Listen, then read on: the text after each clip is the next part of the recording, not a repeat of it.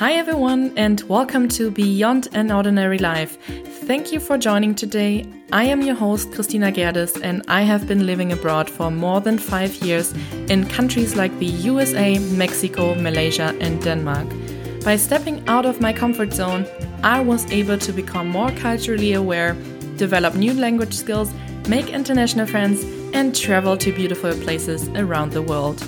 So, you always wanted to go abroad and experience new cultures as well? Then this podcast is here to help you reduce the barriers of going abroad. My guests and I talk about why you should go abroad, what options you have, what potential challenges might arise, and how you can overcome them. Let's get started. Hello. Goddag. Ahoy. Moi. Ciao. Namaste. Ni hao. Hi, guys, and welcome to a new episode of Beyond an Ordinary Life, where I'm trying to reduce the barriers of going abroad. Today, we have another interview uh, with one of my neighbors called Laura. Um, this was actually the first episode that I've ever recorded. So um, I'm excited to see whether you can hear some differences in terms of um, how nervous I was or whatever. Um, yeah, but Laura, she is one of my neighbors. She's originally from Denmark, but she traveled to New Zealand and Australia, as well as doing volunteer work in Africa. I'm very excited to see what you uh, think about her experiences, and let's get started. Laura, feel free to start introducing yourself. Yes. Um, my name is Laura, and I'm from Denmark, and I'm uh, 24 years old. And um, just now I'm studying uh, in Denmark. Yeah. But I did traveling before, as Nice. you said. nice. So nice to have you here today. Yeah, thank you thank- for joining. Of course. Um, so let's start right away to going into your travel experiences. So please tell me a bit about your experiences abroad, what you've done, um, and then we can maybe start, yeah, focusing on some of it. What Yeah. you've done, done before. Um, well, I had uh, three gap years uh, from studying. So um, the first year I went traveling to uh, New Zealand, Australia, and Bali for three months. Oh, nice. Yeah, it was real nice. Bali's always a good idea. Yeah, Nice, and um, it's very common, right, in Denmark to take those gap years. Maybe you could, you could like say something about that. yeah, it's uh, it's really common. Um, Like every person I know has a gap year. Uh, I think when I graduated graduated from uh, the gymnasium, uh, there was only one person from my class who took like all the way f- to the university. yeah. and all the others were just uh, having a gap year and earning earning money and so amazing yeah. traveling, yeah. yeah yeah because i know like in, in germany of course there's also tons of people who go abroad right but it's not so much like uh, something that you would expect people to do so um, in denmark just for you guys to know our listeners um, it's very common to do those so um, having three gap years is nothing like in particular like no special No, right? not at Yeah. all. Uh, my brother also had two gap years, and I have a friend. She's uh, at her fourth gap year. So Oh, nice. yeah, it's uh, it's really common in Denmark. I, I just think we we don't think that we are busy. Mm-hmm. Like we have all the time in the world to Exactly. yeah. So you're living like kind of the hygge lifestyle of being like just enjoying yourself, doing Yeah. whatever you think is right in the Yeah. moment. Yeah, Yeah, nice. and especially if you have to travel, you have to do it now because Exactly. otherwise, otherwise you just have to work your whole life, and mm-hmm. then it's Very Yeah. very good mindset. Yeah. I like that. um, so you said you went traveling um, in Australia, New Zealand, and Bali. Uh, what else did you do? Um, in Bali or No, in, in just terms otherwise. of um, other experiences. Uh, um, I also uh, did uh, volunteering in uh, Africa. I was Mm-hmm. Oh, two nice. places in Africa. I was in uh, Namibia and Zimbabwe, and um, I was volunteering with animals down there. So Mm-hmm. it was on a uh, like a conservation uh, where all sick animals from Mm-hmm. Africa went, and then we made like a reha- rehabilitation Mm-hmm. uh, and took care of them. And I went on walks with uh, leopards and uh, wow, that sounds so exciting. yeah, and baboons and stuff like Yeah. that. Yeah. So just for our listeners to know, because um, today we're going to be focusing on her travel experience in Australia, Bali, and New Zealand. And next time, next week, you're able to hear about her experiences in um, yeah the volunteering in Africa. So if you're interested in that, in that, um, yeah, make sure you tune in next week as well.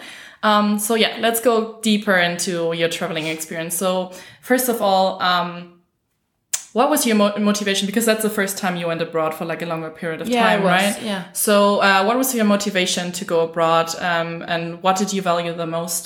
Um, Um, I think at that time I was traveling with my friend, and at that time we just wanted to like get out in the world and experience something new and and some new cultures and just like get a, a break from all the stuff in Denmark and Yeah. just get away. nice. And Yeah. how come you chose those specific countries? Like, was there like some kind of decision to it, or it just felt like it? Mm, I think we were like my friend was would was always like she wanted to go to New Zealand, mm-hmm. and I was like I wanted to go to Australia. so we just made a combi because mm-hmm.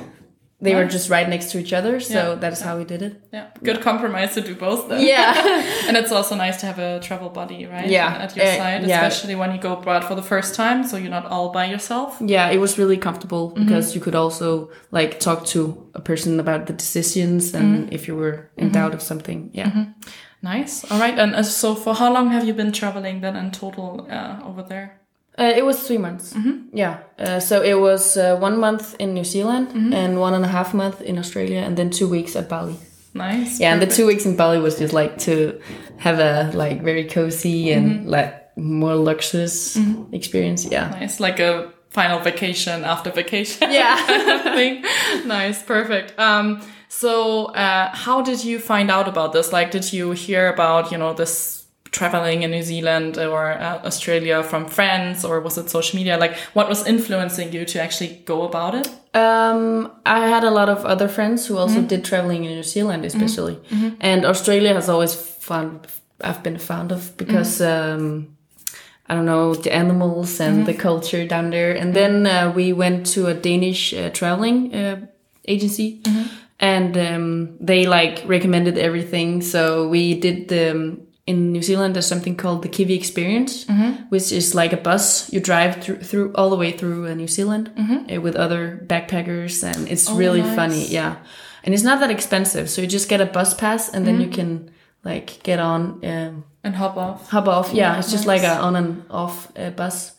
It was uh, really great, and you met, meet a lot of people. Yeah, also German people, and Yeah, yeah, it's They're just all like from all everywhere. over. Yeah, Germans are everywhere. yeah, yeah, cool. That sounds like uh, so you got this kind of support from that agency and knew where like your route and where you would want to go. Yeah. Um. All right. So you were planning that in advance, then got there and basically just followed the route. yeah. And then we could uh, like decide for ourselves if we wanted four days in one city or if we just wanted one day. Uh, then you just had to like book in advance uh, a seat for the next bus to come. Cool. Yeah. Nice. Because that that also I think the first time you go abroad you want some structure to it because you're probably like especially Germans I know are very like risk averse. Yeah. So I think having this kind of structure by knowing okay where you're gonna be at what time also maybe helps your parents to be a bit more calmer when they're at home and they at least know in which city you are. Yeah. So um yeah that sounds sounds really cool. Nice. And do you remember round about how much it did cost? for like those uh, for that month? like in total for the three months. Uh, well, we also did a lot of experiences, you know, like um, skydiving and Oh wow! yeah, you're, And- you're crazy, girl. and we also um, did um, like uh, scuba diving in the Great Barrier Reef in Australia. so like we had a lot of extra uh, Costs. costs. But I think like in total for the mm. three months, I think it was about I don't know what it is in euros, maybe ten thousand euros mm-hmm. for like the mm-hmm. whole experience. Mm-hmm. But it was also very expensive in mm. Australia and New Zealand mm. compared to Asia. Yeah, of course. So yeah, you have to be prepared for that if you want to travel down there. And how did you like? Did you have like uh, summer jobs or something to prepare for that, or how did you like finance it? Yeah, I was actually a substitute teacher at a kin- uh, like at a school, um, and then also I have a summer job in uh, Fårup Sommerland. It's the you know up in North Yeah. Jutland. Yeah, You told me, yes. Yeah, um, yeah. For the listeners, it's basically like um, Legoland, like any amusement, Yeah, amusement, amusement. park. Yeah. basically. Yeah, Yeah, exactly.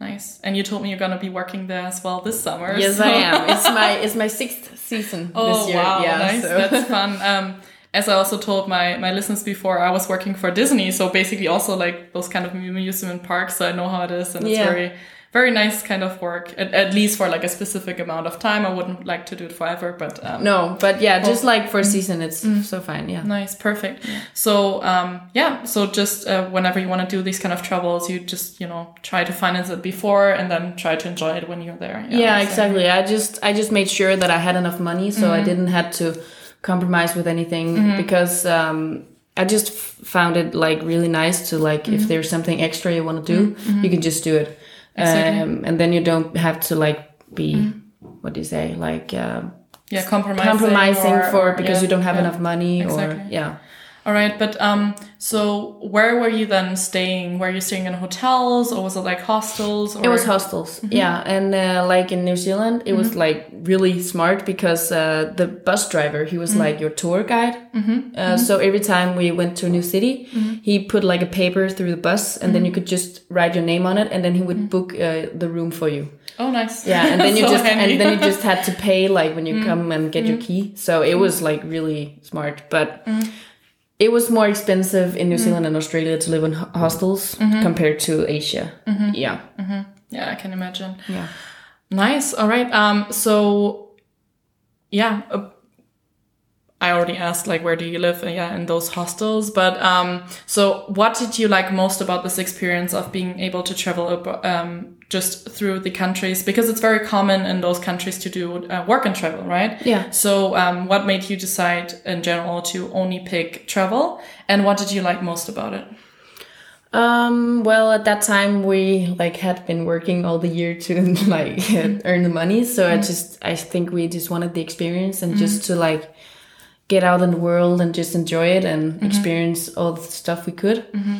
Um, and also like when we were in Australia, we didn't actually plan anything. Mm-hmm. We just like had a, we had a auto camper and then we just Oh, all, nice. uh, drew all the way up to the east of the east coast. So you so you bought a camper and then No, we rented. Okay. Yeah. Okay. Nice. Yeah. Nice. But so you were also sleeping in the camper and then just uh, Yeah, nice. we were. Oh, yeah, and amazing. making like cooking and stuff. Yeah. So basically everything that people know now about van life. you- Yeah. You're doing you were doing that in, in Yeah, Australia. was. Wow. Yeah. Nice. Yeah. Um, were you scared uh, in any way? Like you know because you were like sleeping in in there and No, not really, because we always made sure that we were camping on like a mm. camping site. Mm-hmm. Uh, there was, I think, one night where we went like at a at a um, stop on the road mm-hmm, mm-hmm. and just parked there, and it was like kind of scary because the only the only thing there was there was like a toilet, oh. and there's also other people, mm. but it was more it was okay because we were also two people. Yeah, we were so- two yeah, people, exactly. but if you're alone, it would be more different. Yeah. Exactly. So, what did you like in comparison more, like the traveling with the bus, or was it um, the experience with with your camper? van? Mm. I think it's actually kind of hard to answer because mm. it was cool mm. both ways, but there's just something about the van life that was really cool because we could also like decide from day to day and what we want to do and where we want to go. Mm-hmm. And mm-hmm. with the bus, it was like planned for us the whole tour down the islands. So maybe the van life is, I think it's really cool. Yeah. Because you're a bit more free to what you want to do, but Yeah, maybe it was really good for you to start off with this more structured way Yeah. of traveling, and then going to Australia and being like, okay, now we're a bit more confident, and now we can do it our own way. Yeah, exactly. That sounds like a very, very smart idea.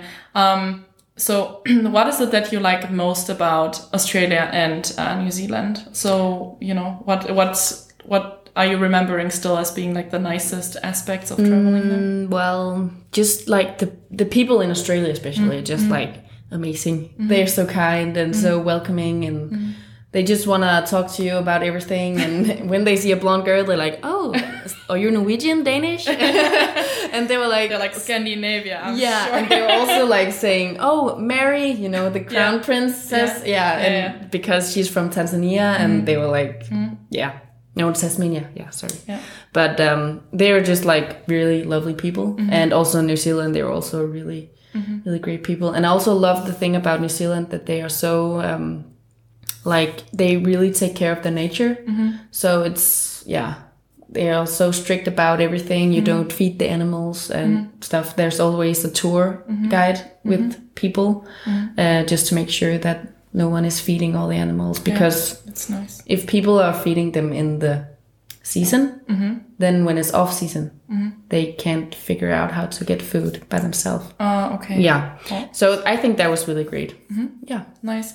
And what about the nature and the weather? Like, how can I imagine going there, like, in comparison to, like, I mean, Denmark, Germany is quite similar, I'd say. So, um, what were, like, the biggest differences? Mm, I think in New Zealand it was a bit more cold than Australia, mm-hmm. but um, it was actually kind of fun because when we traveled down, it was it's two islands. Mm-hmm. So we were first up in the North mm-hmm. Island, and uh, we had a really good weather, and there was like sunny all the time. And then when we went down to the southern island, it began to be cold, and you could see ice on the mountains, oh, and yeah, we were like it's so weird because they were still warm, but you could see like snow and the, mm. yeah, it was it was pretty So crazy. basically, you had the entire experience within one country. Yeah.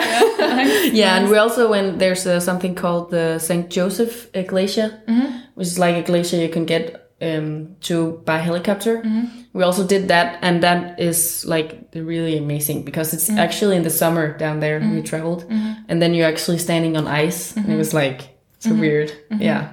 Wow. So, what would you recommend most? Like going, um, like maybe like two, three spots in New Zealand and two, three spots in uh, Australia. What would you recommend most to go to? Mm, Like you know, cities or Yeah, or like areas, Areas, like a national yeah. park, like whatever you like the most. Um, I think in New Zealand there's actually there's a place called Taupo, uh, which is like an area where there's so beautiful nature, and we also did um, like um, it's called blackwater rafting, mm-hmm. where you can like get raft through Wow, through caves. so many yeah. things. where you like rafting through caves and you mm-hmm. can see like something called glowworms that are mm-hmm. like small worms that glow up in the dark. Um, and then there's also the capital. It was uh, Wellington. Also a city you have to visit. And then Queenstown. It's uh, the most common in New Zealand to visit, especially if you're a backpacker, because you can just experience so much there. They have, they have so much fun stuff to do. Also skydiving and like bungee jumping if you're into that stuff. Wow. cool. Yeah. Like I'm too scared for that things, but maybe maybe our listeners are a bit more confident Maybe. than I am. But yeah, wow, cool. And how about Australia? What are the uh, three?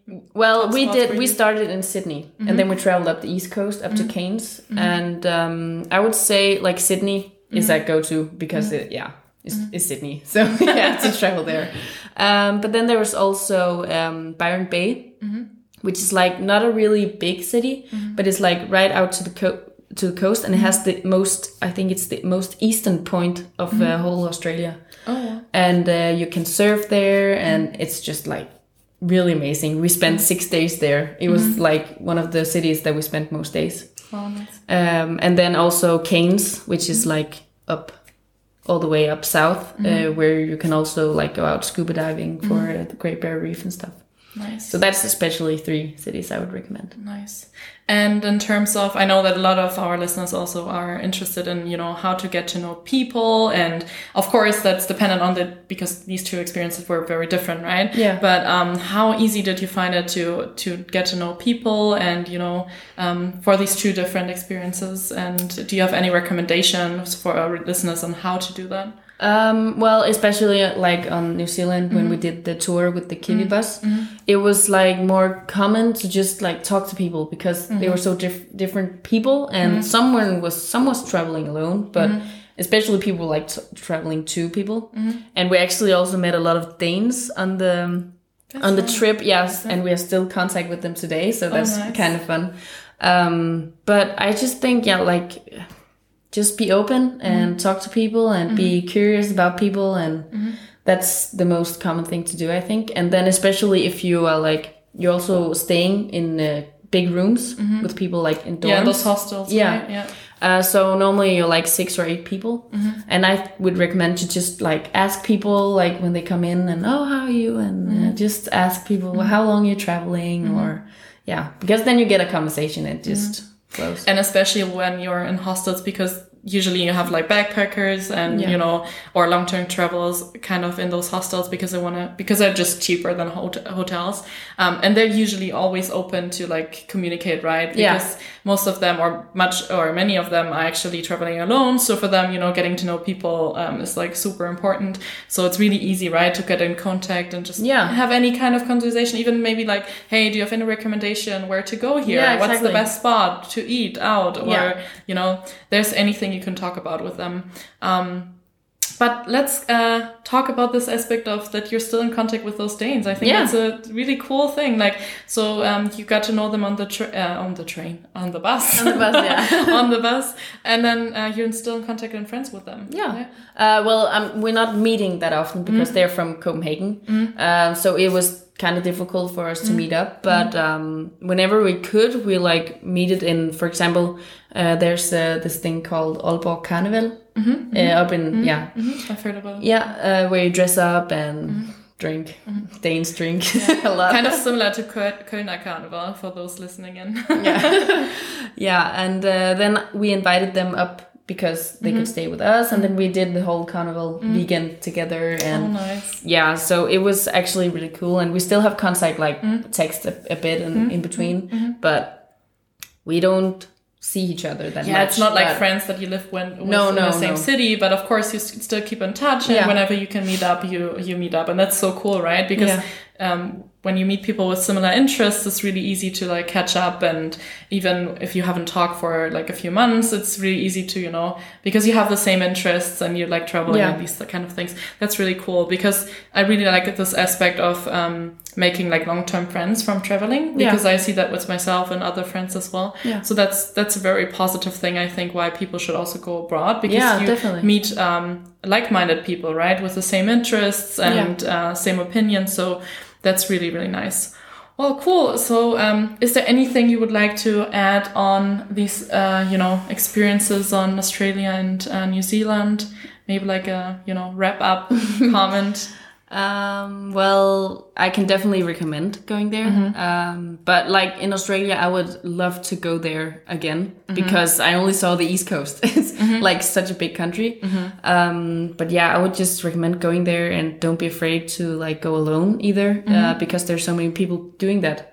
Um, but also if you can get a travel buddy, it would like also be really amazing because then you have someone to share all the experiences with.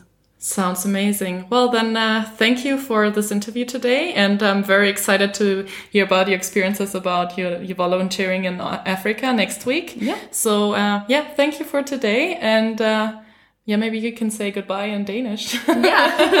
Farvel! Thank you so much for listening today. It means a lot to me that you made it all the way to the end. If you love this podcast, then please hit the subscribe button and give me a rating or review on Apple Podcast. Only with your help, this podcast will be shown to other like-minded people who want to learn how to go abroad too. I appreciate your help and I'm looking forward to seeing you in two weeks again. Bye bye. Tschüss. Bis zum nächsten Mal. Lange Zeit. Wie sehen's? Na. Ensi kertaan. Alla prossima. Bitte.